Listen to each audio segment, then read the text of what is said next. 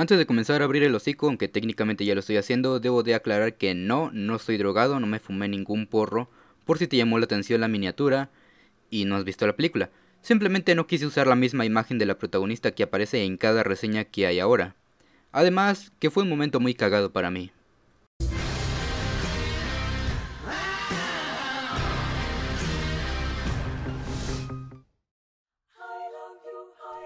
Hola gente muy buenas, bienvenidos nuevamente al Club de la Soberbia y en esta ocasión vamos a hablar de la nueva película de la queridísima distribuidora de A24, Todo en todas partes al mismo tiempo.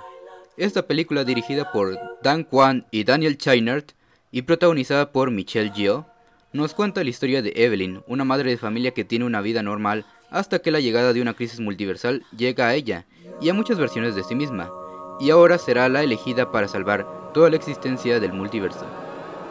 Esta es una película que estuve esperando bastante, y es que cuando una película está siendo elogiada tanto por la crítica como por la audiencia, llama directamente mi atención, y es que he escuchado lo que mucha gente dice de esta película, incluso llegando a considerarla como la mejor película del año, al menos hasta ahora, además de tratar sobre temas multiversales y existenciales, pero realmente sí es tan buena como lo dicen. Después de verla y analizarla, me atrevo a decir que es una película bastante absurda y me encantó. Es como un paraíso lleno de cosas muy bizarras, pero que al mismo tiempo hay un enorme propósito detrás de todo esto. Incluso me atrevo a decir que después de pensarlo mucho, no encontré en qué género clasificar esta cinta porque por varios momentos puede llegar a ser una película de acción, a veces puede ser más como una comedia o un drama, e incluso hay momentos en los que puede ser una película de terror, pero a pesar de todo esto, este revoltijo de géneros no llegan a opacarse los unos a los otros, ni tampoco a encimarse de una forma descuadrada. Ahora, en cuanto al concepto principal, me sorprende el cómo el tema del multiverso ha sido algo demasiado sonado en los últimos meses, sobre todo en películas muy reconocidas como lo es Spider-Man No Way Home, Doctor Strange en el Multiverse of Madness, o incluso, si gustas también podemos contar a Chippy de la Rescate. Pero lo sorprendente principalmente en este caso es que hay mucha gente que puede llegar a confundirse aún el hecho de desconocer que es otra tierra, que es otra variante de la misma persona o incluso la otra realidad en la que vive. Aquí nuevamente te explican en qué consiste el multiverso, cosa la que se puede captar perfectamente. Incluso si no se entiende a la primera vez, conforme va avanzando la película, vas captando este concepto que puede ser muy complejo para muchas personas. Retomando algo relacionado con lo que mencioné de los géneros, es que al estar de cierta forma fragmentada, por así decirlo, se siente como si estuviera dividida de ciertas partes.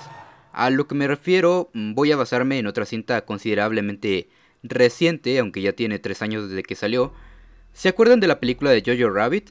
Esta cinta que se dividió en varios tonos, siendo en un principio muy alegre y colorida, para pasar algo más oscuro al final.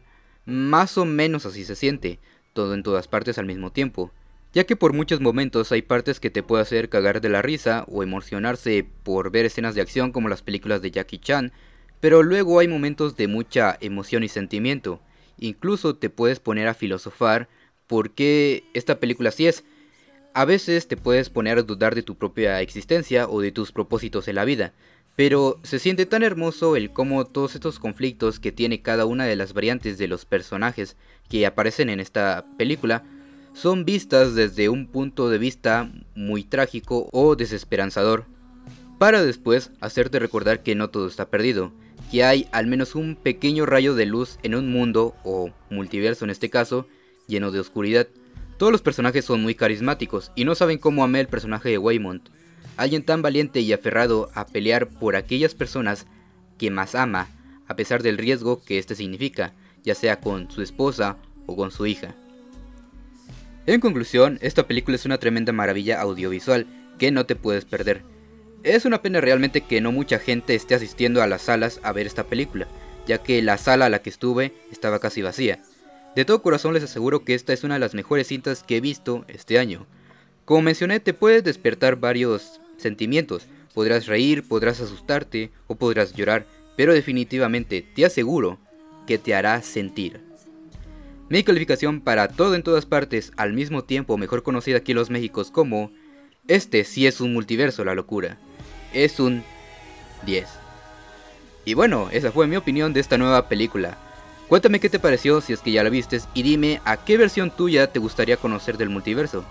Pero bueno, eso fue todo de mi parte. Nos veremos en otra reseña mamadora. Yo soy Dante y esto fue el Club de la Soberbia.